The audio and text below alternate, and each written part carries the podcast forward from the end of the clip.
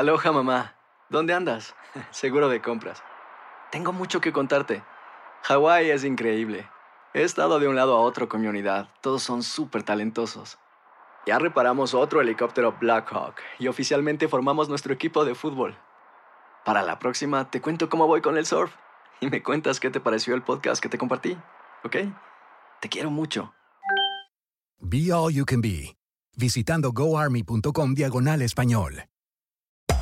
Hacer tequila, Don Julio, es como escribir una carta de amor a México. Beber tequila, Don Julio, es como declarar ese amor al mundo entero. Don Julio es el tequila de lujo original, hecho con la misma pasión que recorre las raíces de nuestro país. Porque si no es por amor, ¿para qué? Consume responsablemente. Don Julio Tequila, 40% alcohol por volumen, 2020. Importado por Diageo Americas, New York, New York. Boost Mobile tiene una gran oferta para que aproveches tu reembolso de impuestos al máximo y te mantengas conectado. Al cambiarte a Boost, recibe un 50% de descuento en tu primer mes de datos ilimitados. O, con un plan ilimitado de 40 dólares, llévate un Samsung Galaxy A15 5G por $39.99. Obtén los mejores teléfonos en las redes 5G más grandes del país. Con Boost Mobile, cambiarse es fácil. Solo visita boostmobile.com. Boost Mobile, sin miedo al éxito. Para clientes nuevos y solamente en línea, requiere AroPay. 50% de descuento en el primer mes requiere un plan de 25 dólares al mes. Aplican otras restricciones. Visita boostmobile.com para detalles. Hay gente a la que le encanta el McCrispy y hay gente que nunca ha probado el McCrispy. Pero todavía no conocemos a nadie que lo haya probado y no le guste. Para pa pa pa. Escuchas los podcasts de Buenos Días América, compártelos y ayúdanos a informar a otros.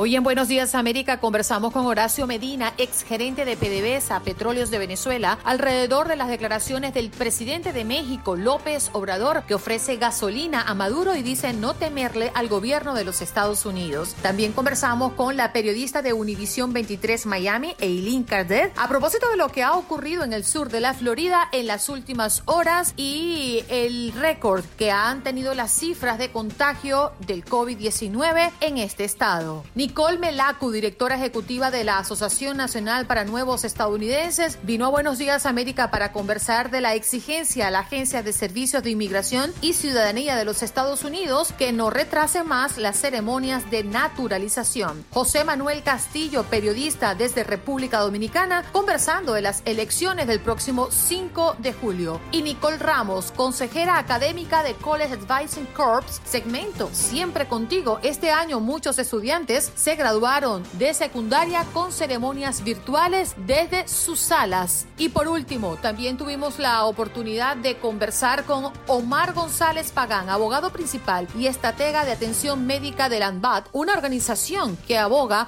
por los derechos de igualdad. Y no podemos olvidar que hoy es un día importante en la efeméride deportiva. Víctor Hugo Morales, el relator deportivo por excelencia de habla hispana, llegó a Buenos Días América para hablar de que se cumplen 34 años de la mano de Dios.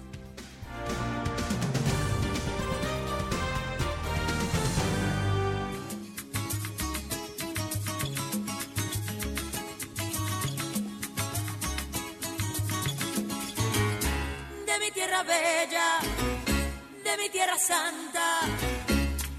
Oigo ese grito de los tambores y los timbales al cumbancha. Ese pregón que canta un hermano que de su tierra vive lejano y que recuerdo le hace llorar. Una canción que vive entonando de su dolor, de su propio llanto y se le escucha penar.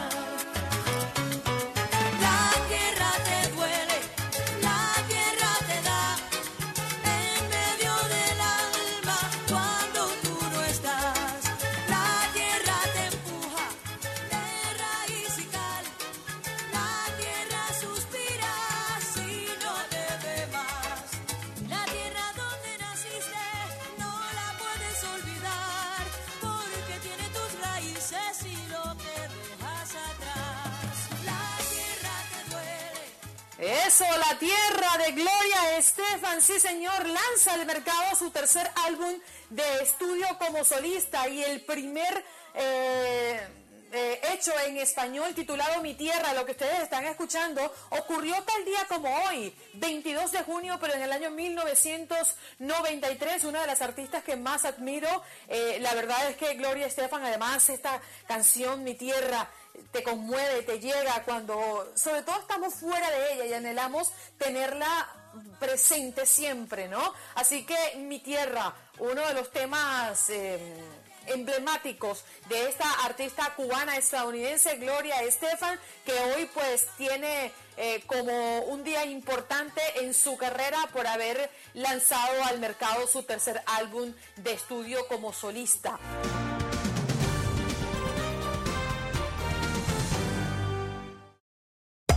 Hacer tequila, Don Julio, es como escribir una carta de amor a México.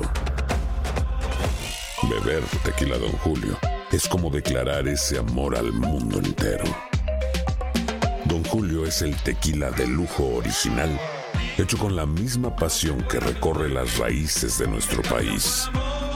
Porque si no es por amor, ¿para qué? Consume responsablemente. Don Julio Tequila, 40% alcohol por volumen, 2020. Importado por Diageo Americas, New York, New York.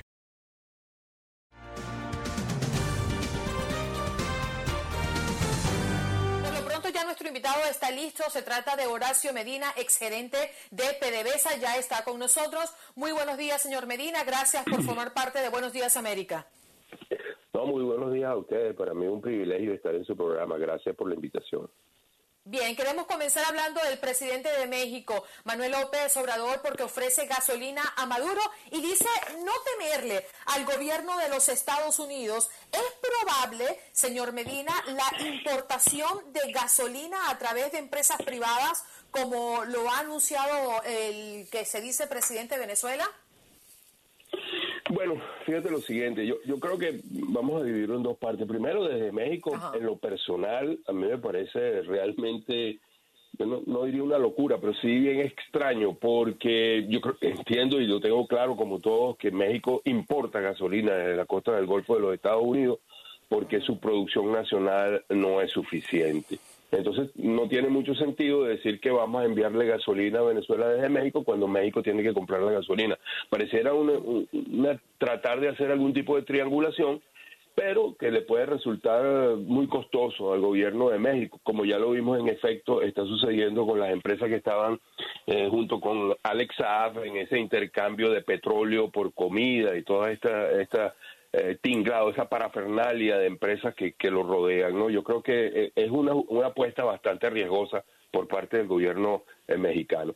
Y con relación a que los privados puedan importar gasolina para Venezuela, yo eso sencilla y llanamente es un es como decimos los venezolanos en términos muy coloquiales, eh, es un guiso, es, es una nueva componenda que, que tras de esa lo que hay es un hecho de corrupción importante. En Venezuela no están dadas las condiciones para ello. Por supuesto, tenga la plena seguridad todo lo que nos oye, que en el momento que cambie el modelo político en Venezuela, una de las prioridades número uno que tendrá un gobierno de emergencia es hacer posible que el mercadeo interno de, de la gasolina, el diésel y los demás combustibles y lubricantes corresponda al, al- al evento privado. Pero para ello se requieren ot- tomar otras acciones, una ley del, eh, del mercado interno que lo permita, y eso no es lo que actualmente ocurre. Esto sencilla y llanamente oculta negociaciones eh, como las que hace el señor Saab, como las que ha- hacen otros importantes eh, empresarios que están, entre comillas, esta es la palabra empresarios, que están al servicio del régimen de Maduro y que lo único que han hecho es beneficiarse a través de todos estos años.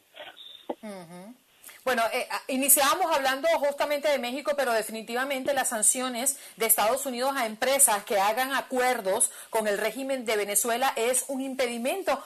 Y ahora yo te pregunto, ¿hay algunas otras herramientas con que podría, bajo otro pretexto, eh, México, en el caso específico, eh, puede estar enviando gasolina a, Venezuela? Bueno, podría estar eh, con la bandera de que se trata de ayuda humanitaria y eso siempre sirve para muchas cosas, ¿no? Pero la, la verdad, la realidad es que atrás de eso lo único que se, eh, se, se oculta es un apoyo vedado a la situación. Este, y además otra cosa que, que llama también la atención, todo el mundo sabe, es, es público y notorio, que parte de la gasolina que antes se producía en Venezuela, que ahora se importa a Venezuela, va a, a terminar a Cuba porque definitivamente eso- esos viajes no se han detenido a lo largo de todo este tiempo de ninguna manera. Se han reducido los volúmenes, pero no se han detenido. Entonces, eh, es como tremendamente contradictorio este que compro gasolina en el Golfo de México, la llevo a México, de México la envío a Venezuela y de Venezuela termina también una, una porción en Cuba, bajo la figura de la ayuda humanitaria. No, a mí no me parece que eso tenga mucho sentido y repito, yo creo que es una apuesta bastante riesgosa que se está haciendo. Yo creo que lo que ocurrió con, con el envío a, a Venezuela de estos cinco buques que trajeron algunos componentes y además de gasolina, eh, que, que ha sido, han sido sancionados un grupo importante de los armadores, pues de los dueños de los barcos, este, pues yo creo Usted que... está hablando de los tres en las Islas Marshall y, y- y otra en Grecia, ¿no? Ajá, exacto. Lo- to- los que arribaron a Venezuela, que fueron cinco en Ajá. total. Ent- Entonces, yo, yo no tengo ninguna duda de que lo, lo que está expresando el gobierno de los Estados Unidos va en serio con relación a las sanciones y esto ha dificultado de una manera importante la importación de combustibles y la exportación también de crudo eh, venezolano por, por las sanciones a los, a los buques, pues a los armadores, a, los- a los dueños de, de estos barcos. Entonces, yo, yo creo que, que definitivamente eso hay que evaluarlo. Y otra vez, o sea, siempre se tiende a decir que los responsables de que en Venezuela no haya gasolina son los Estados Unidos. No es cierto. Venezuela producía sin ningún tipo de problema 350 mil barriles diarios de gasolina. Este, hoy en día, de acuerdo con las informaciones no oficiales que están en las redes y que uno más o menos ha podido eh, ir eh, haciendo ciertas, podrían estar produciéndose alrededor de unos 40 mil barriles de una manera inestable, no de una manera continua, en una de las refinerías que fueron restauradas con productos que, que vinieron de Irán y algunos técnicos iraníes que eh, fueron asesores de algunos técnicos venezolanos que buscaron eh, en el retiro, ¿no? Esto, estos 40 mil barriles se producen en el centro refinador de Paraguaná, en la refinería de Cardón, pero repito, no es de una manera estable porque todas esas eh, plantas, todas esas instalaciones tienen años a los cuales no se le hizo mantenimiento preventivo. Por lo tanto, no sabemos y nadie sabe exactamente hasta que tú no, eh, digamos, abran la planta, no, no, no destapen la planta, cuáles son los daños que puedan tener por dentro y no se puede garantizar una, eh, una operación de, de una manera sistemática, de una manera continua, porque eso tendría presiones, altas presiones, altas temperaturas, en fin, hay una cantidad de factores alrededor de la operación que, que hacen temer de que eso sea una operación inestable y además de alto riesgo. Vamos a recordar a la audiencia que estamos conversando con Horacio Medina, exgerente de PDVSA de Petróleos de Venezuela, eh, y hace semanas atrás eh, nos escandalizamos al conocer que barcos de Irán eh, estaban transportando gasolina a Venezuela, siendo el único que ofrece petróleo a este país. Ahora, yo, yo, yo le pregunto, señor Medina, eh, ¿qué pasa si Irán estaba haciendo esto, lo hizo efectivamente, se benefició Maduro de la llegada de estos barcos que además se habló, yo no sé si usted tiene la confirmación, parte de ese petróleo fue enviado a Cuba. ¿Por qué Irán no sigue enviando y está prácticamente eh, activándose un nuevo plan ahora tentativamente con el gobierno de México? Bueno, sencillamente Irán tampoco está en las mejores condiciones para ofrecer este, un suministro continuo, a- aparte de las sanciones, aparte de las presiones internacionales, aparte de todas esas cosas, desde el punto de vista práctico operativo. Irán es un país que produce menos de 2 millones de barriles hoy en día. Recordemos que Irán llegó a producir 6 millones de barriles. Este, bueno, hoy día solo produce poco menos de, de 2 millones, que todavía sigue siendo algo importante, pero eh, digo relativamente con los 6 millones, y además no puede producir todo el volumen de gasolina que necesitaría un país de más de 80 millones de habitantes para poder mantenerse, solo que en, en esta oportunidad muy puntual, muy coyuntural, obviamente los cierres que se producen como consecuencia de la pandemia, este redujo de una manera, digamos, importante el consumo interno en Irán y permitió que, eh, que hubiese algunos volúmenes de gasolina este, almacenados, los cuales fueron a Venezuela. Ahora, si me dijera que es- esto es sostenible en el tiempo y que todos los meses se puede enviar un millón y medio de barriles de gasolina, que son más o menos lo que, lo que llevaron los cinco tanqueros, este, yo, yo diría que eso no va a ser posible desde el punto de vista práctico, porque en la medida que se vaya también flexibilizando este, eh, la cuarentena, obviamente el consumo de gasolina va a aumentar nuevamente en Irán y la producción interna se consumirá prácticamente todo lo que lo que produce la refinería. El consumo interno se lo va a, a- a llevar todo. Entonces eso no es posible. Y, y- y bueno, eh, yo creo que la situación es complicada este, para, para el régimen de Maduro eh, en ese sentido. Solo producir gasolina eh, eh, a nivel nacional lo haría, pero si flexibiliza también la cuarentena en Venezuela, el consumo se iría sobre los 100 mil barriles. Y tomemos en cuenta dos cosas. Yo quiero ser muy responsable en esto. No hay ninguna manera de evitar que siga habiendo contrabando porque los precios de la gasolina en el mercado interno, aún a pesar de, de- de ese aumento que hubo en el precio de la gasolina, todavía no se equipara con el precio internacional. Y siempre que hay un diferencial de precio, pues se facilita el contrabando. Y lo otro, inevitablemente, pues más seguro que la muerte es que un volumen va a seguir yendo a Cuba, porque existe mucho más que un compromiso, existe una dependencia absoluta y total entre, entre el castrismo y el madurismo. No hay ninguna duda de eso. Entonces, eh, podríamos estar hablando de que se necesitaría el momento de flexibilizar, flexibilizar la cuarentena. Eh, tú estarías necesitando alrededor de unos 120 mil barriles para cumplir con, con los estándares. Y si en Venezuela lograse producir los 40 mil barriles que se están produciendo de manera estable, todavía, todavía habría un déficit de unos 80 mil barriles, que estaríamos hablando de 2 millones y medio casi de barriles al, al mes. Entonces, eh, es una situación complicada realmente. Venezuela es un país que se mueve sobre ruedas, no no hay más, no hay otra forma de transporte eh, terrestre que no sea esa, no hay trenes, no hay nada de eso, eso no, ocurre. Entonces, eh, el consumo depende básicamente de lo que es la gasolina y una porción menor de lo que es el diésel.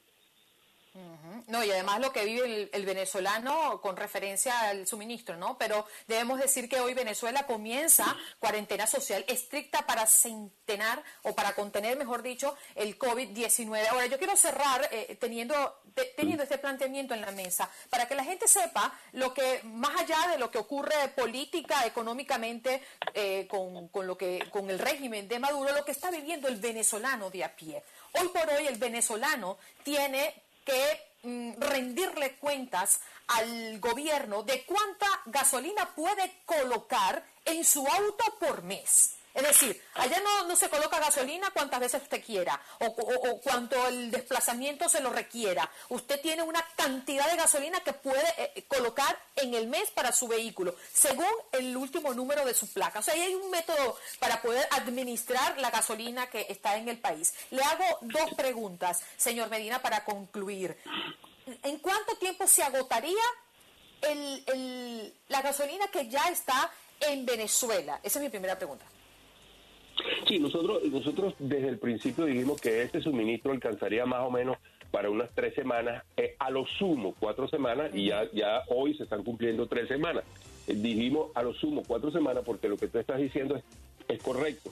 Hay un sistema para suministrar, pero es que ha sido peor, porque no es que en, en la práctica los 40 litros que se debían suministrar ah, de una manera arbitraria en cada una de las estaciones de servicio se reducía a 30 o a 20, depende quién esté controlando eso, porque el control Señor de las estaciones de servicio El tiempo se me Sí, fue. Discúlpeme por, por interrumpirlo. Gracias por estar con nosotros.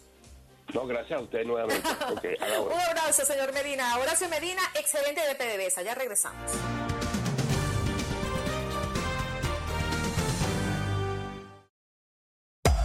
Hacer tequila, Don Julio, es como escribir una carta de amor a México. Beber tequila, Don Julio, es como declarar ese amor al mundo entero. Don Julio es el tequila de lujo original, hecho con la misma pasión que recorre las raíces de nuestro país. Porque si no es por amor, ¿para qué? Consume responsablemente. Don Julio Tequila, 40% alcohol por volumen, 2020. Importado por Diageo Americas, New York, New York.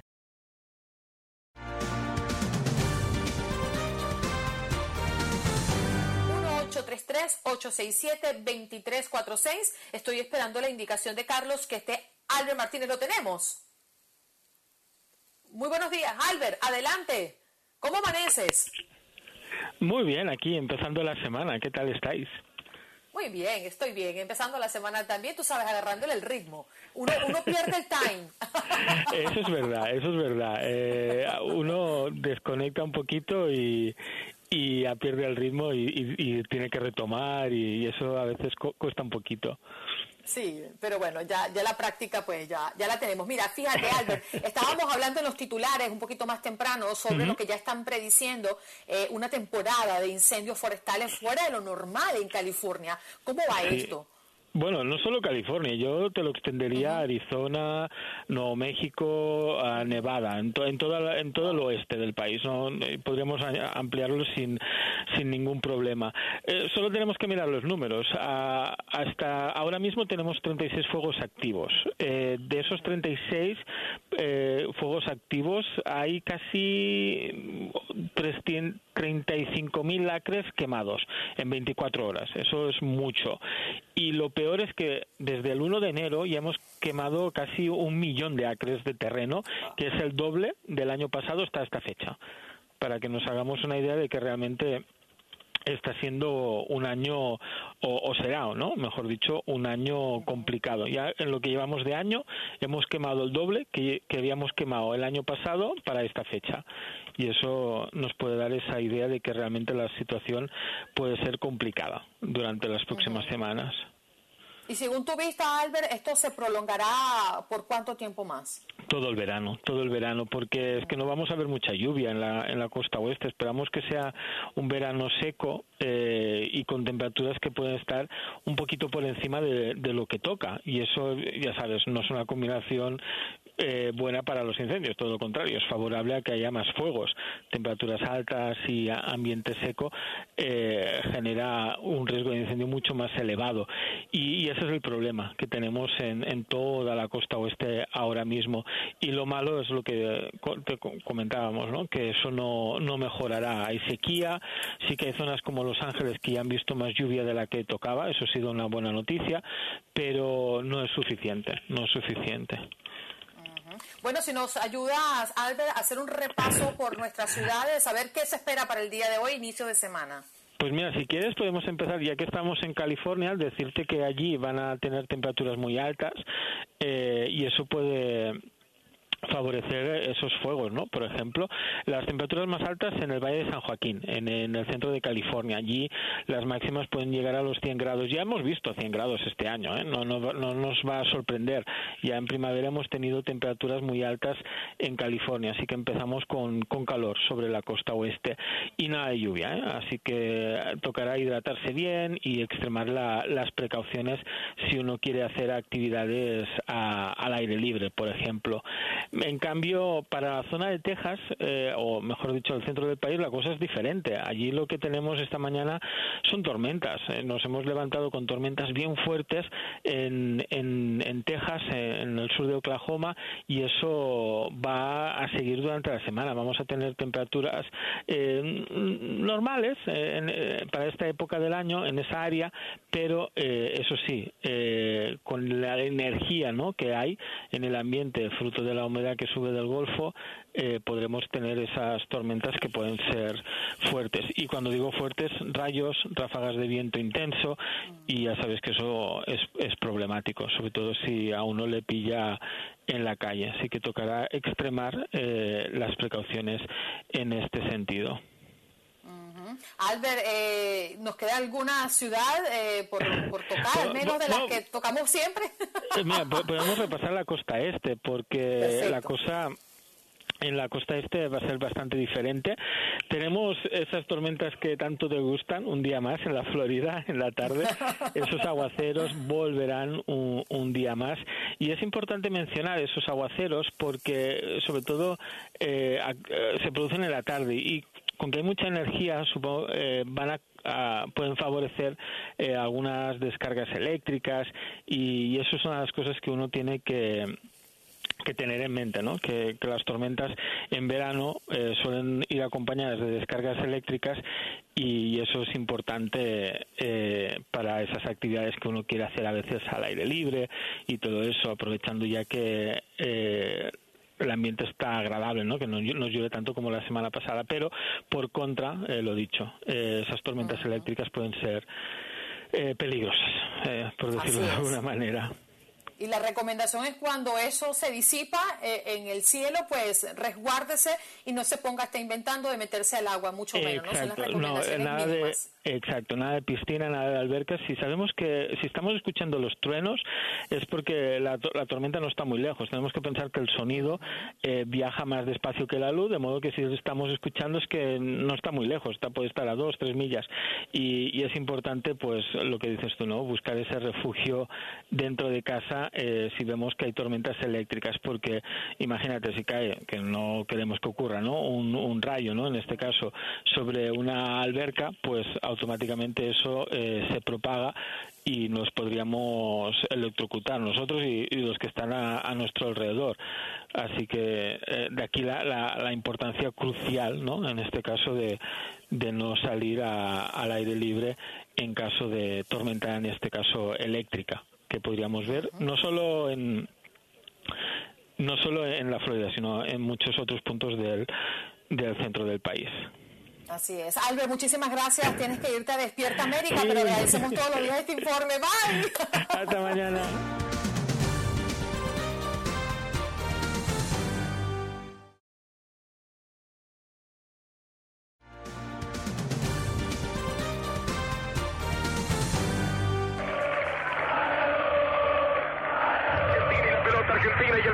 ¿Para cuándo Argentina y el gol? Vamos, muchachos. La pelota viene para Batista, Batista para Enrique, Enrique cambia para el. Allá vino para el Chía que lo tiene a Diego como número 10, a Giusti como número 9, a Burruchaga de 8 y a Valdano de 7. La pelota va para Maradona, Maradona puede tocar para Enrique, siempre Maradona es un drible. Se va, se va entre tres, siempre Diego. Genial, genial, genial. Tocó para Valdano, entró Maradona, falta el 3, intervención, vamos. ¡Gol! ¡Gol!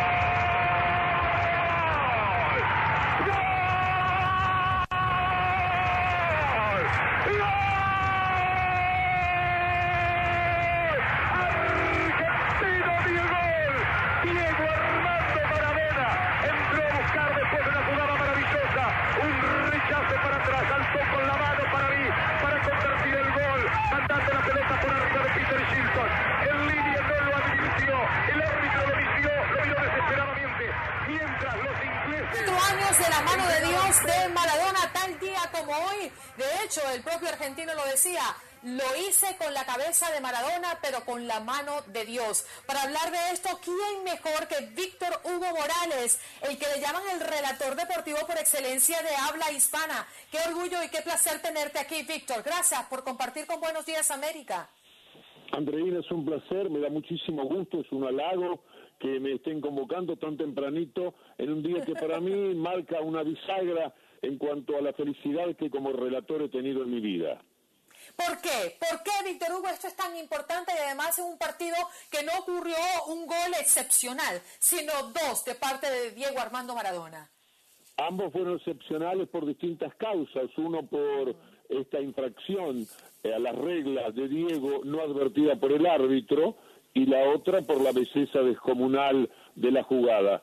Eh, Diego hizo la mejor jugada de la historia del fútbol, tuve la suerte como relator de estar allí, de vivirlo con esa emoción que se describe solamente escuchando la grabación y eso ha gravitado para que mi vida profesional sea muchísimo más conocida, mucho más trascendente y, y más respetada también. O sea, estoy muy agradecido a la vida y a Diego Armando Maradona por sus inventos formidables de ese día. Sí, por hacer del fútbol eh, un, deporte tan pintoresco al verlo en las piernas y en la mano también de Diego Armando Maradona. Pero para explicar un poquito eh, eh, esta polémica alrededor de un gol significativo, además, en este partido de cuartos de final de la Copa del Mundo del año 1986, Víctor Hugo, eh, explicarle a las personas por qué fue tan polémico, qué significa anotar un gol con la mano y lo que ocurrió después del partido, ¿no? Con este tipo de quejas por parte de la selección contraria y de la comunidad del fútbol mundial. También tuve suerte en ese gol porque pude decir en el momento en que toca la pelota con la mano que así lo hacía y luego estuve de acuerdo con las protestas de los ingleses y así lo dije porque el aspecto periodístico en ese momento, en la aclaración de cómo había sido la jugada, tenía supremacía sobre la alegría que sentía como relator de poder estar transmitiéndole a la Argentina que se le estaba ganando a Inglaterra. El gol fue con trampa, la trampa es parte del juego Es el árbitro el que tiene que determinar cuando hay trampa o no. Si el árbitro no la advierte, la trampa prospera. El fútbol vive eh, eh, metido en la trampa todo el tiempo. Maradona lo han trampeado millones de veces. Cada vez que le hicieron una falta intencional para detener- detenerlo fue trampa. Cada vez que el árbitro cobró, la trampa no prosperó. Pero cada vez que el árbitro por algún motivo lo ignoró, la trampa prosperó. Eh, la historia está atravesada por hechos que si uno los pudiera cambiar, algo modificaría. Eh, por ejemplo, el Mundial de 1966 se define con un gol a favor de Inglaterra en el que la pelota pega en el travesaño y luego eh, da en el césped, pero claramente afuera del arco. El árbitro vio gol y lo dio. Ahí no aparece Inglaterra queriendo devolver el título mundial que consiguió en esa jornada. Por lo tanto, hay que admitir o por lo menos eh, eh, no, no, no deja de ser parte de una buena polémica, si la trampa es parte del juego y en tanto es parte del juego solamente el árbitro lo puede determinar y cuando no lo hace como parte del juego, la jugada termina valiendo. Ahora, eh, eh, Víctor Hugo, tenemos la segunda parte, ¿no? De lo que fue este partido histórico y las dos grandes hazañas que marcó el propio Diego Armando Maradona. También escuchemos el gol del siglo. Adelante, Carlos. Pisa la pelota Maradona, arranca por la derecha el genio del fútbol mundial. Y es el tocar para Borruchaga siempre Maradona. Genio, genio, genio, ta, ta, ta, ta, ta, ta, ta. ¡Gol! ¡Gol!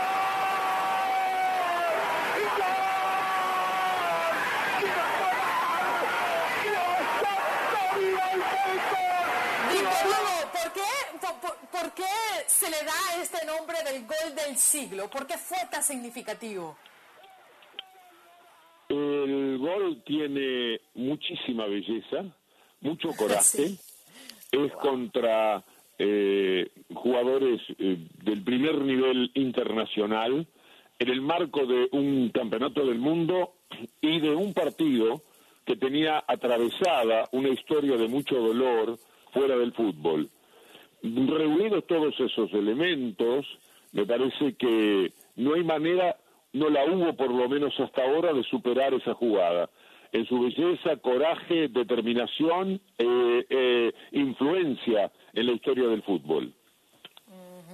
Víctor Hugo, quiero, ya, ya sé que tienes poco tiempo para nosotros, pero te voy a hacer una pregunta un poco candente y me imagino que también eh, otras personas te lo han preguntado, pero tú siendo eh, uruguayo con muchos años radicado en Argentina, ¿por cuál selección le vas? ¡Qué complicación! Eh, no entendí la parte final de la pregunta. Bueno, eh, si te debates entre la selección de Uruguay o Argentina o lo tienes claro. Sí, el partido anterior había sido Uruguay-Argentina. Uruguay es mi, eh, es mi tierra, es mi patria, y la Argentina es eh, mi patria adoptiva, podría decirse. Era un partido para sufrirlo, en el que yo mantenía una cierta equidistancia, pero esencialmente yo soy un uruguayo que vive en Argentina, ama este país, pero soy uruguayo. Ay, ¿Y cómo haces? ¿Cómo haces? ¿Tu corazoncito está en dónde? ¿En la selección uruguaya o en la selección argentina? ¿Por quién simpatizo? Ajá. Eh, ¿Sabes que me, al- algo me pasa con la parte esa de la pregunta? ¿Qué es exactamente lo que me dices? ¿Que tu corazón está en cuál selección o en ambas selecciones? Bueno, te diría que si no juegan entre ellas está, por supuesto, eh, en el mismo plano de el deseo espiritual de que le vaya de la mejor manera. 40 años en un país es extraordinario y siempre viviendo como relator deportivo en medio de muchísimos mimos. Pero cuando jugaron Uruguay y Argentina, recuerdo perfectamente que en los minutos finales Uruguay estuvo a punto de empatar el partido y a mí me hubiera gustado muchísimo que sucediera. Eh, es decir, el sentimiento siempre tira, eh, la patria siempre tira. Ujú. Quiero cerrar esta entrevista. eh, recuerdo que estamos hablando con Víctor Hugo Morales, conocido por muchos como el relator deportivo por excelencia de habla hispana. ¿Has conocido otro jugador en el fútbol con la genialidad de Diego Armando Maradona?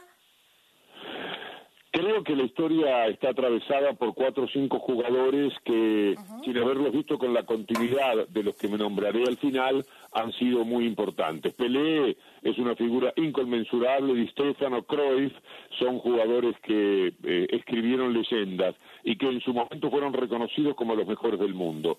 A mí me parece que Maradona es el más alto jugador de todas las épocas porque estuvo en un momento en el que el fútbol eh, de paso más lento de la antigüedad, dicho entre comillas, con el fútbol más moderno se, se cruzaron y Diego estaba atravesando esa frontera en el máximo de genio, es decir, jugando a la velocidad del fútbol casi actual eh, y haciéndolo con, con un genio que por ese motivo, por, la, por lo que se le oponía, tuvo que ser más celebrado que los anteriores. Y luego viene Messi, que me parece que es un jugador también fantástico. El trono eterno para mí es Diego. Diego vendría a ser, si ustedes me permiten la exageración de tinte futbolero, Diego es Dios y Messi es el Mesías.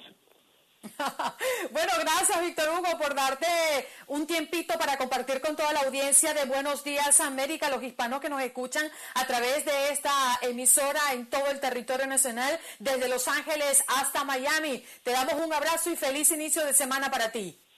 Sé lo que significa todo allí, además sé que trabaja un extraordinario colega argentino, Carlos Azcárate, eh, que está vinculado con ustedes, al que le mando un fuerte abrazo, y cuenten conmigo en cualquier ocasión que eh, les merezca el deseo de llamarme. Ha sido un placer, siempre a la orden, hasta siempre.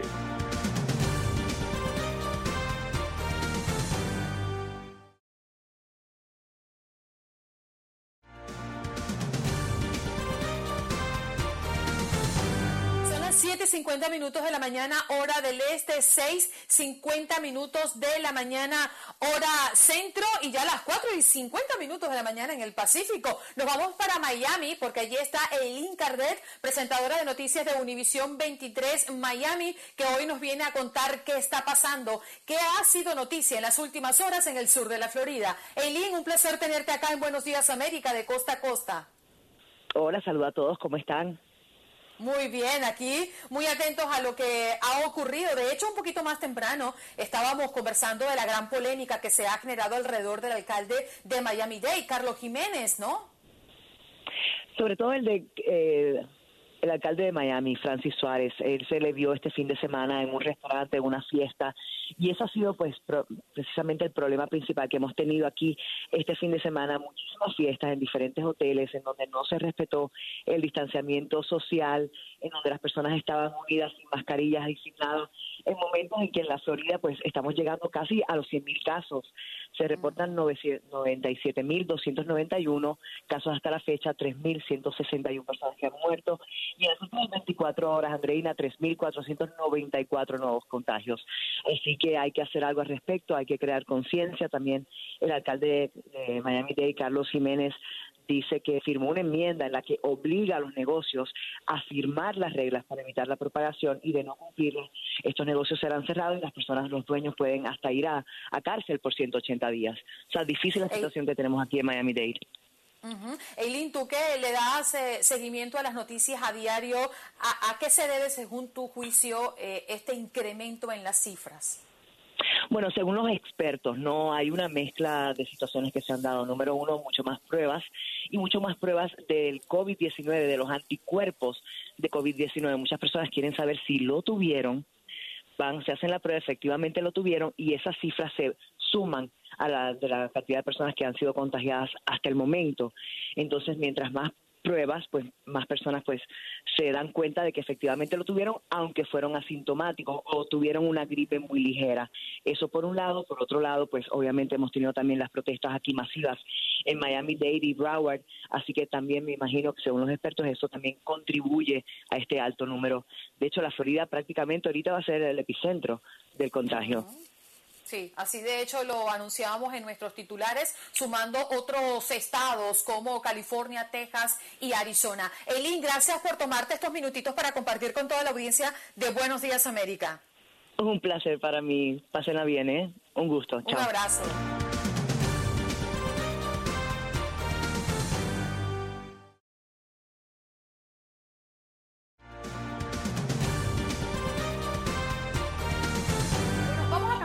Porque ya tenemos nuestra próxima invitada porque exigen a la Agencia de Servicios de Inmigración y Ciudadanía de los Estados Unidos que no retrase más las ceremonias de naturalización. Según grupos de derechos y legisladores de ambos partidos, más de 150 mil juramentos de naturalización han sido pospuestos debido a los cierres y eso, bueno, posibles votantes no serán elegibles para emitir votos el próximo mes de noviembre. Para explicarnos qué está pasando, tenemos con nosotros a Nicole Melacu, directora ejecutiva de la Asociación Nacional para Nuevos Estadounidenses. Nicole, si puedes corregirme tu apellido, lo pronuncié bien, sí o no, muy buenos días.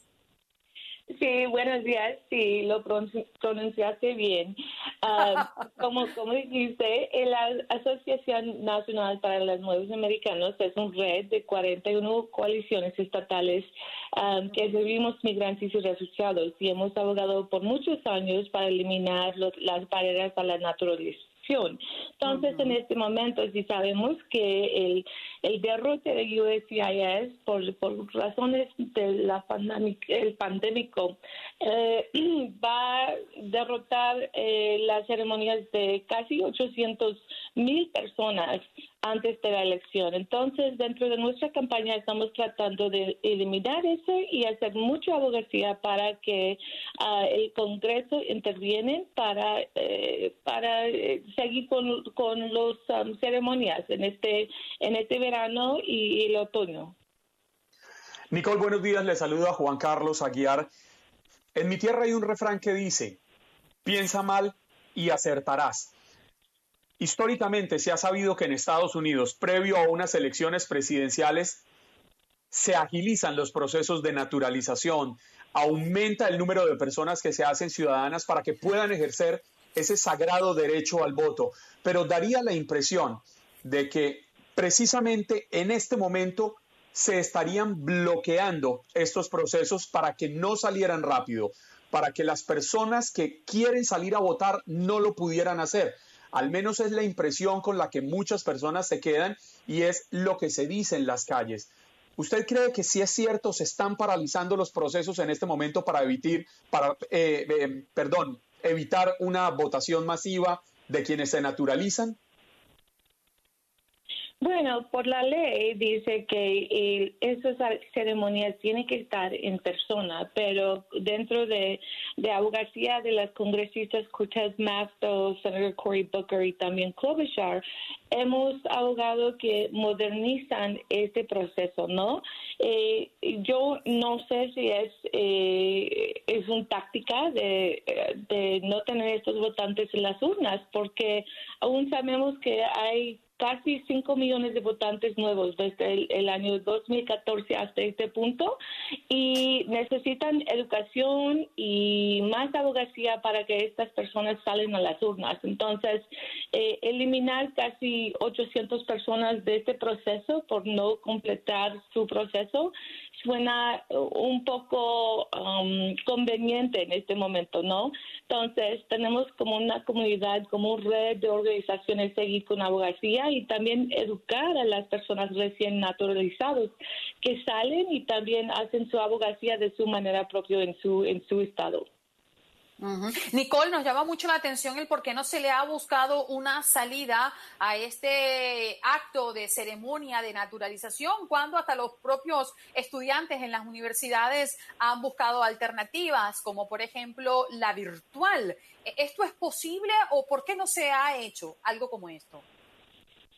Yo creo que sí es posible, entonces por eso estamos haciendo la abogacía, como, como dije anteriormente, pero eh, es hora de modernizar el proceso, ¿no? Porque sabemos que todo el mundo está trabajando de una manera di digital en este momento y por qué si USCIS sí pueden hacer la entrevista por formas digitales, ¿por qué no es hora de, de mo modernizar y tener eh, esos ceremonias de una manera virtu virtual también? Hasta las graduaciones, los abogados están yendo a corte de manera digital entonces, sí es posible, pero es hora de, de, cambiar la ley, ¿no? Nicole, cuando una persona se naturaliza, eh, pongamos un ejemplo, yo hoy voy y me juramento y me hago ciudadano. ¿dentro de cuánto tiempo aparezco registrado, y perdón la redundancia, en el registro electoral para que esto me permita salir a votar? ¿Hay tiempo suficiente para que tengamos un proceso masivo de naturalización y se cumpla con el proceso antes del próximo 3 de noviembre? Ojalá que sí, pero las personas que sí van a su ceremonia se pueden registrar para votar en ese mismo momento. Entonces, como un red, siempre nuestros aliados de, de ciudades y de organizaciones están ahí en esas ceremonias. Entonces, en ese mismo momento, cuando tomas su jura- juramento, puedes registrar para votar. Entonces, um, para que todas estas personas pueden eh, votar en estas elecciones, eh, esos procesos deben estar completos por octubre, porque si no registren para, para votar eh, en octubre, tal vez no van a llegar a, a tiempo para votar. Entonces, es importante que algunos estados, por ejemplo, en Califo- California, sí están haciendo drive-through ceremonies por el carro eh, para que no derroten más unos 100 millones de personas. Entonces, en todo el país está operando diferente USCIS. Entonces, es muy importante que seguimos en cada estado viendo cuál es la situación y qué tanto van a llegar a, buscar otras formas de tener estas ceremonias. Ujú. Nicole, antes de despedirte, porque el tiempo se nos agota, eh, ¿cuál es la promesa de la Agencia de Servicios de Inmigración y Ciudadanía de los Estados Unidos con relación a los tiempos venideros? No creo que hay que hay USCIS ha cambiado mucho en estos los últimos años. Entonces am, yo sé que están tratando ahorita de buscar dinero del Congreso para seguir adelante con la organización pero con los recursos que tienen ya eh, es importante que sigan buscando estos eh, lugares formas de tener estas ceremonias porque eh, sabemos que hay casi ocho 800 mil personas cada mes que están derrotados de este proceso. Y por eso Es decir, hemos lanzado nuestra Es decir, que ahorita no hay una promesa de que estos procesos se agilicen. No hay proceso, pero están como toda la información que hemos buscado es que están tratando de buscar soluciones dentro de, de los recursos que tienen ya en este momento. Bien, Nicole, muchísimas gracias por acompañarnos. Un abrazo y esperemos que esto cambie, ¿no? En, en los días próximos. Sí, sí, muchísimas gracias. Un abrazo. Nicole Melacu, directora ejecutiva de la Asociación Nacional para Nuevos Estadounidenses, hablando que exigen a la Agencia de Servicios de Inmigración y Ciudadanía de los Estados Unidos que no retrase más las ceremonias de naturalización.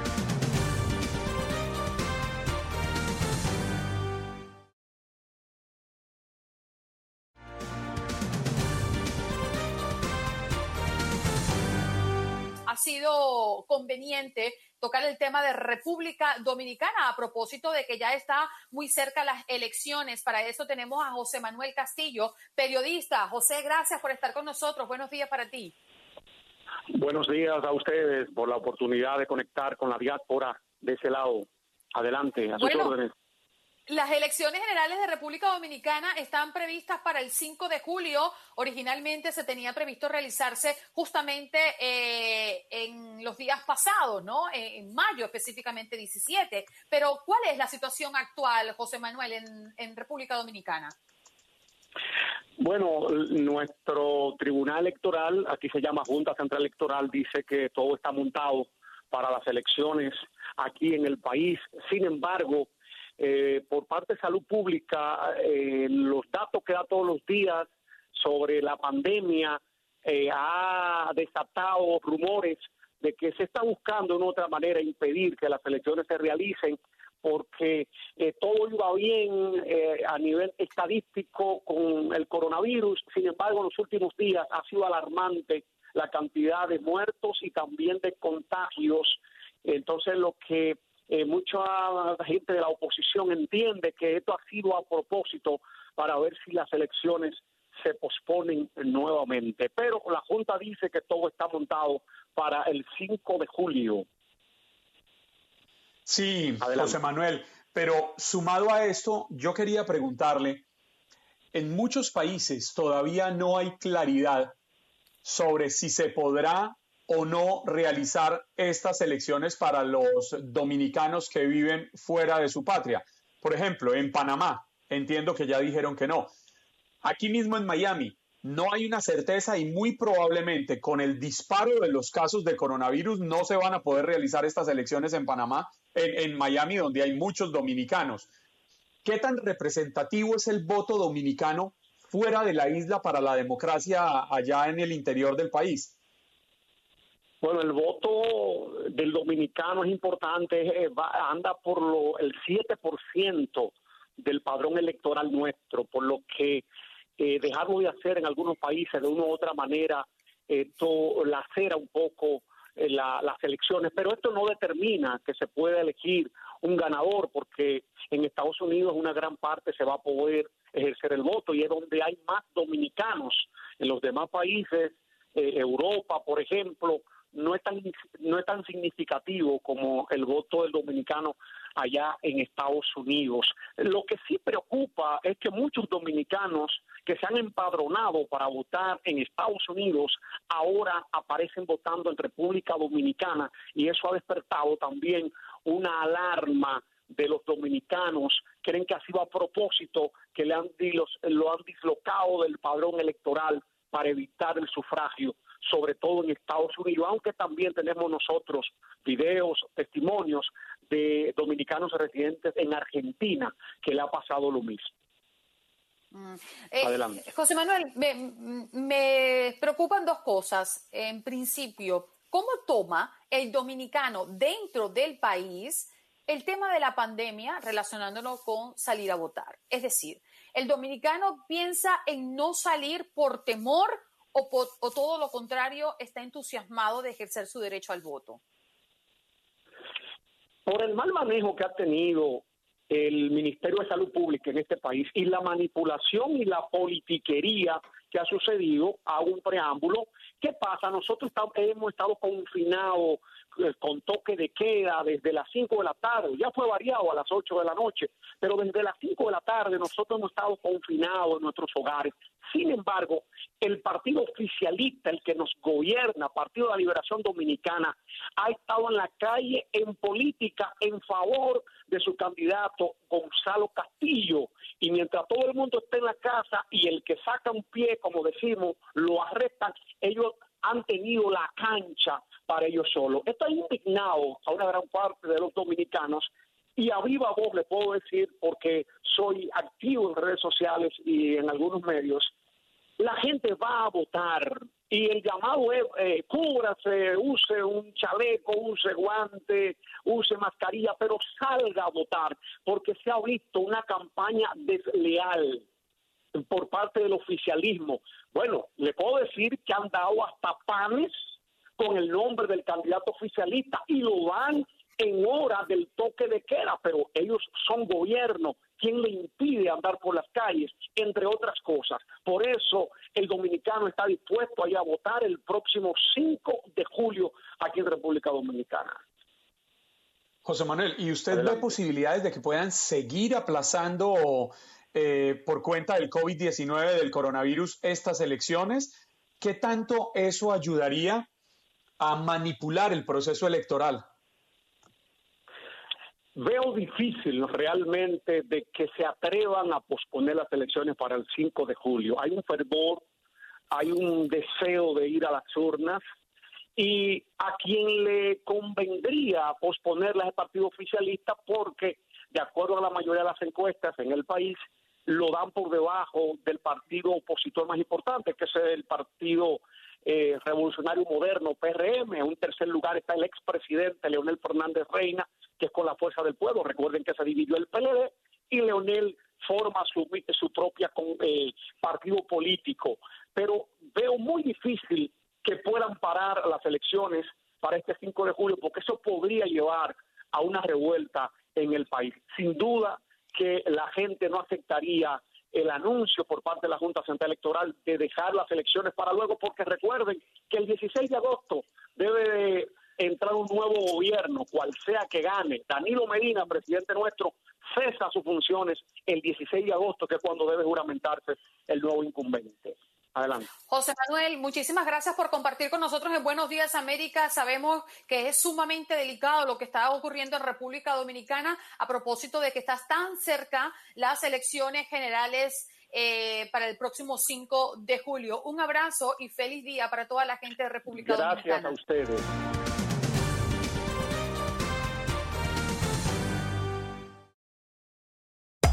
Hacer tequila, Don Julio, es como escribir una carta de amor a México.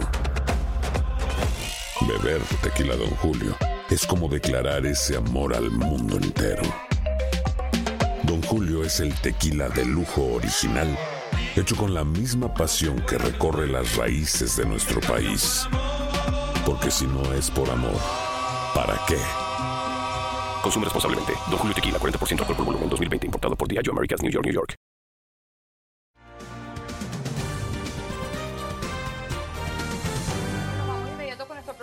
Omar González Pagán, abogado principal y estratega de atención médica de Lambda, una organización que aboga por los derechos de igualdad. ¿Cómo está? Muy buenos días, Omar. Gracias por estar con nosotros.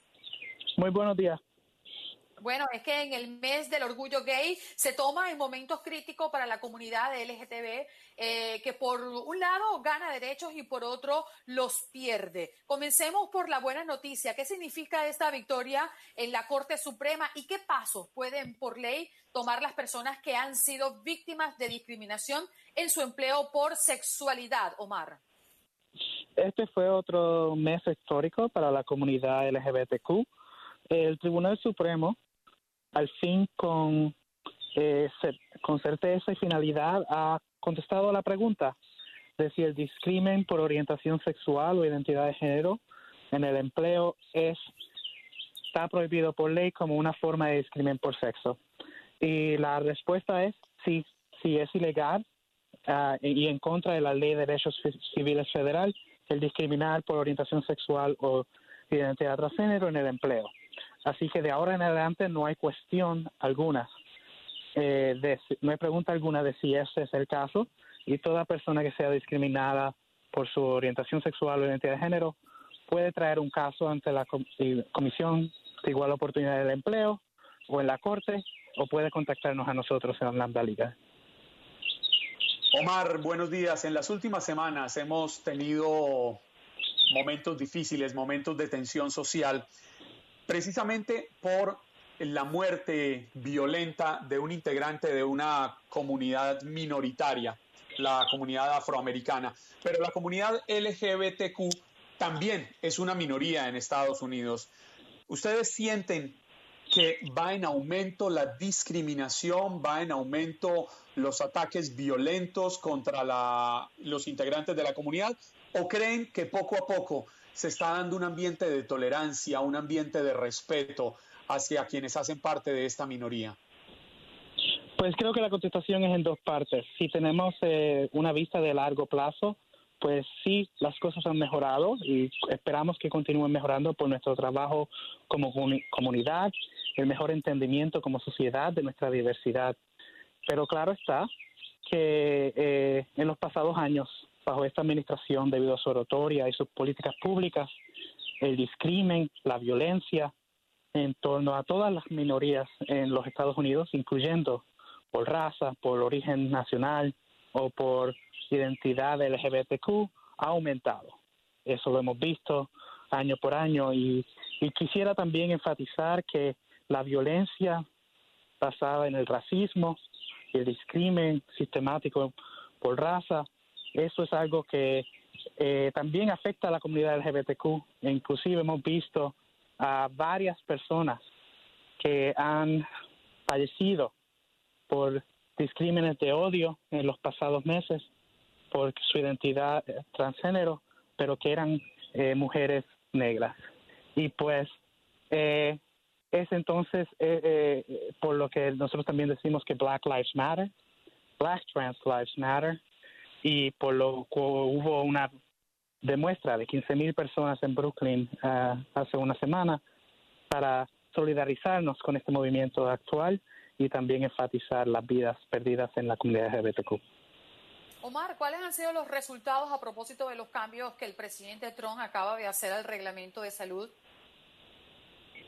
Pues eh, eh, la administración, eh, eh, ignorando la victoria rotunda que tu- obtuvimos en el Tribunal Supremo, ha publicado una, le- eh, una regulación que elimina las protecciones a las personas LGBTQ, a las personas para el cual el inglés es un idioma de eh, un segundo idioma y eh, protecciones para el resto de las personas eh, que sufren discrimen y barreras en, en, en la salud.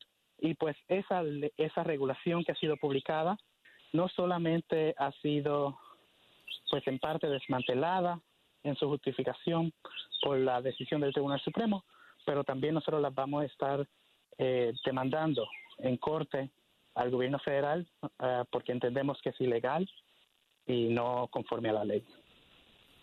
Omar, muchos de los derechos que han ganado las minorías históricamente se han dado gracias a la lucha de pequeñas agrupaciones o de seres que algunas veces quedan en el anonimato. ¿Qué cree usted que le falta todavía a la comunidad LGBTQ por ganar para que no haya miedo, para que no tengan que estar mirando hacia atrás, evitando ser atacados, señalados, estigmatizados? Pues la batalla continúa. Cierto es que hemos logrado una gran victoria en el Tribunal Supremo, una pronunciación que la ley federal nos protege del discrimen a base de sexo, pero también es importante que tomemos nota que eh, eh, hay mucho progreso por tomar y hacer. Eh, tenemos que lograr que esa victoria se traduzca a la vida real y práctica de las personas, la el, el día cotidiano, y tenemos que lograr que se aplique en otras esferas de nuestras vidas, sea en la salud, en la vivienda, en la educación, y tenemos que también enfatizar que eh, hay, cada vez que ganamos un poco, va a haber un poco de pelea. Y pues estamos luchando para que no se hayan excepciones a la ley de no discrimen basado en los la- las ideas personales, las ideologías personales de ciertas personas. Omar, eh, queremos cerrar esta entrevista mm, haciéndote una pregunta quizás práctica, ¿no? Yo creo que es eh, el sentido de que hoy estés en Buenos Días América. Si hay alguna persona que en este momento, eh, por una decisión sexual, se siente eh, acosado, se siente denigrado, se siente desplazado y que considera se están violando sus derechos, ¿cuál es tu mejor recomendación? Pues claro está que pueden contactarnos a nosotros y a nuestras organizaciones hermanas a través de, los Estados Unidos, pero como organización nacional nos pueden contactar a lambdalegal.org y ahí pueden contactarnos en nuestra eh, eh, help desk donde podemos ayudarle. Tenemos eh, abogados hi- hispanohablantes, incluyéndome a mí, y también deben asegurarse de que de que vayan a su comisión de derechos humanos eh, local a la comisi- si es en el empleo, a la Comisión de Igual Oportunidad del Empleo, porque eh, ese discrimen es ilegal y deben, debe- es- tenemos que pararlo eh, caso a caso hasta que se vuelva la norma social. Y muchísimas gracias por compartir esta información con nosotros, Omar. Valoramos enormemente lo que ustedes hacen a través de esta iniciativa y de esta organización que hoy pues pones en la mesa en Buenos Días América, un apoyo, una ayuda, una luz para aquellos que se sienten rechazados sin ningún motivo realmente. Un abrazo. Muchas gracias. Que tengan buen día. Buen día. Omar González Pagán, abogado principal y estratega de atención médica de la.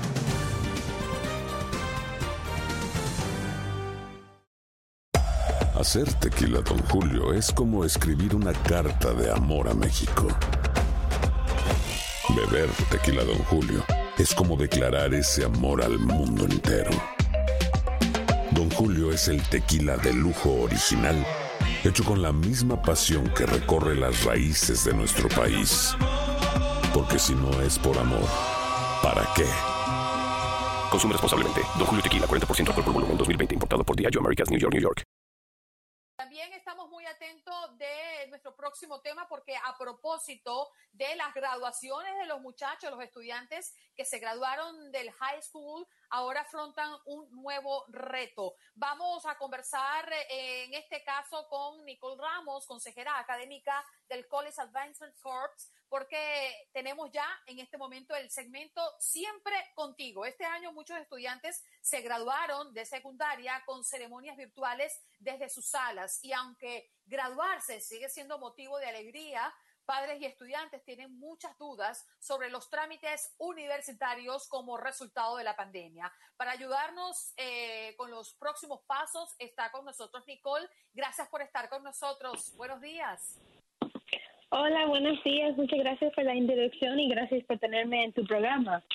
Aclarando, aclarando, Andreina, que es otra Nicole, es Nicole Ramos, porque en el segmento anterior entrevistamos coinciden- coincidencialmente a la primera Nicole del día. sí, bueno, gra- gracias por tenerme y ah, estoy feliz de hablar un poquito la primera, más. La primera pregunta que se me ocurre hacerte es cuáles han sido los cambios en la administración a la universidad tras el COVID-19. ¿Qué se ha modificado? ¿Qué deben saber los padres o seguramente muchos ya los están viviendo? Bueno, como, como consejera que trabaja en una escuela secundaria, ah, afortunadamente yo no puedo hablar mucho de los cambios que han pasado en las universidades porque cada universidad ah, tiene su sistema diferente. Entonces la forma en que ellos están funcionando es muy diferente. So, yo no puedo hablar así, pero ah, encima de ser una consejera, yo también soy un estudiante en un, programa masterada. Entonces de eso yo puedo hablar un poquito más que el- Entonces, ¿cuál La es el forma- consejo, Nicole?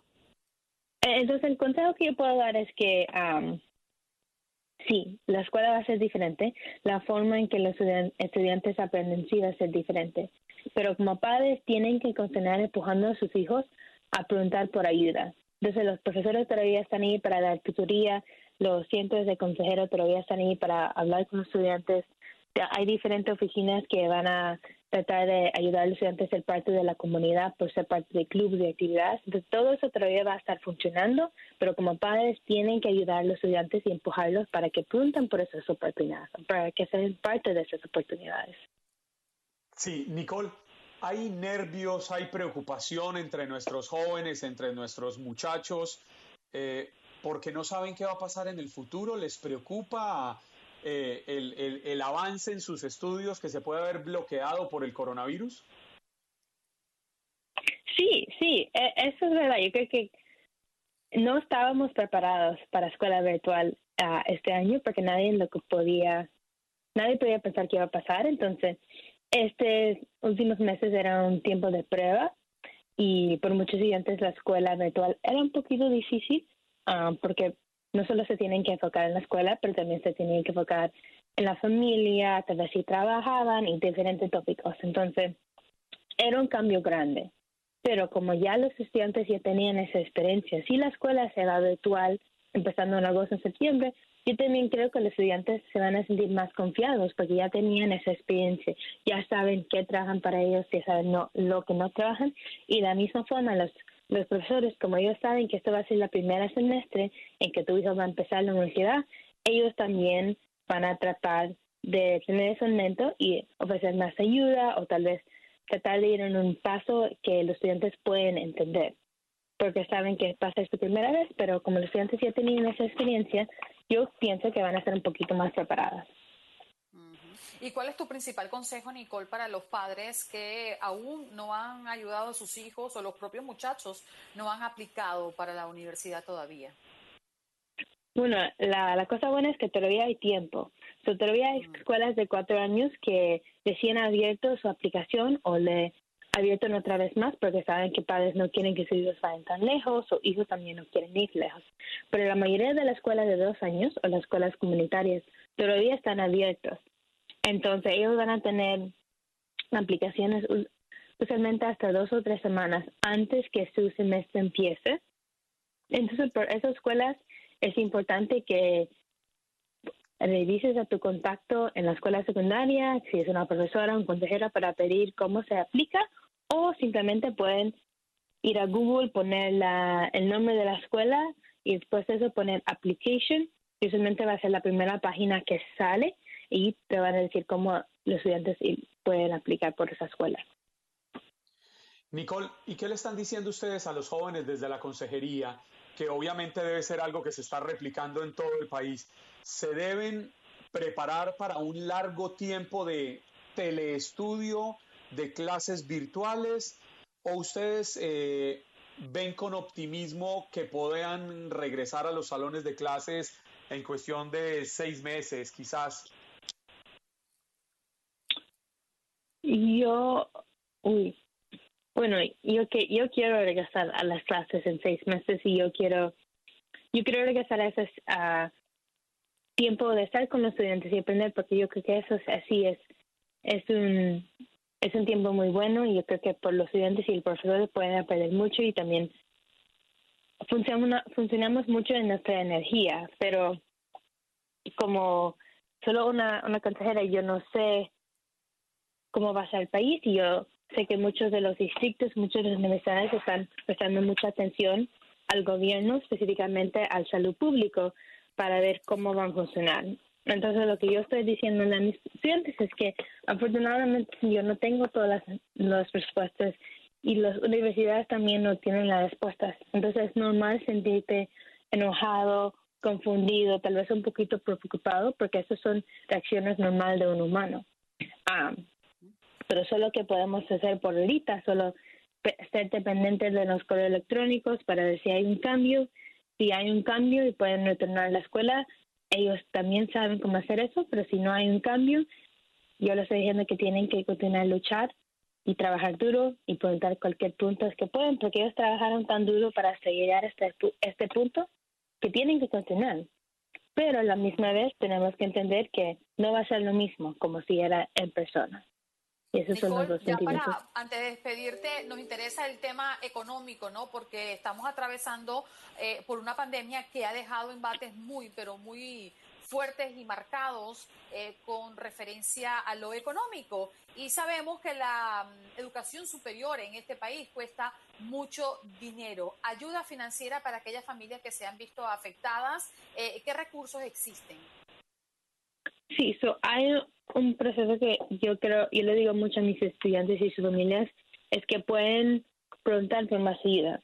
Entonces, que una familia hace que escribe una carta ah, formal explicando la situación que pasó con la familia, por qué el COVID-19 lo está haciendo más difícil para pagar por los estudios y describe los detalles en la carta y después tú mandas esa carta a la universidad.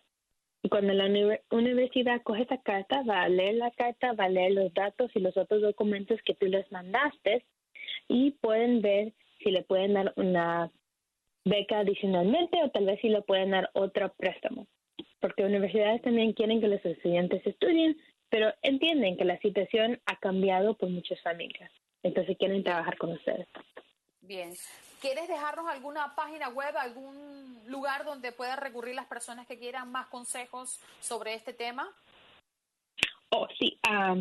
so si quieren revisar, pueden ir a la página de la organización que yo trabajo para. Y esta página es http ah, la los dos am, la colon la línea y el, el punto en la línea y eh, es a b d I S I N. J A C O R P S punto org so uh, advisingcorps.org o o. R G. Disculpa. Bien. No, no te preocupes. Muchas gracias. De todas maneras, la información este, nos las ofrece Nicole. Gracias por estar con nosotros en Buenos Días América. Un abrazo para ti. Hacer tequila, Don Julio, es como escribir una carta de amor a México. Beber tequila, Don Julio, es como declarar ese amor al mundo entero. Don Julio es el tequila de lujo original, hecho con la misma pasión que recorre las raíces de nuestro país. Porque si no es por amor, ¿para qué? Consume responsablemente. Don Julio Tequila, 40% alcohol por volumen, 2020. Importado por Diageo Americas, New York, New York.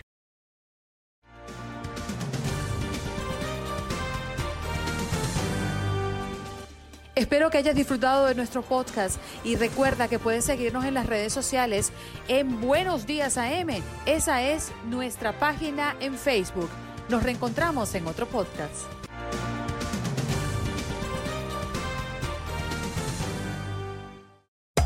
Hacer tequila, Don Julio, es como escribir una carta de amor a México. Beber tequila, Don Julio, es como declarar ese amor al mundo entero. Don Julio es el tequila de lujo original, hecho con la misma pasión que recorre las raíces de nuestro país. Porque si no es por amor, ¿para qué? Consume responsablemente. Don Julio Tequila, 40% alcohol por volumen, 2020. Importado por Diageo Americas, New York, New York. Hay gente a la que le encanta el McCrispy y hay gente que nunca ha probado el McCrispy. Pero todavía no conocemos a nadie que lo haya probado y no le guste. Para En JCPenney tenemos infinidad de regalos para el Día de las Madres hasta el domingo. Ahorra hasta 40% en todo Liz Claiborne y vístela de pies a cabeza con la última moda. Además, aprovecha las ofertas Yes Please, con diamantes y piedras preciosas a 25 dólares para miembros de JCPenney Rewards. ¿Aún no eres miembro? Inscríbete. Es fácil y gratis. Y regálale a mamá todo lo que se merece. JCPenney. Vale la pena. Ofertas válidas hasta el 12 de mayo en selección de estilos. Aplican otras exclusiones. Joyería se excluye de los cupones. Detalles en la tienda jcp.com.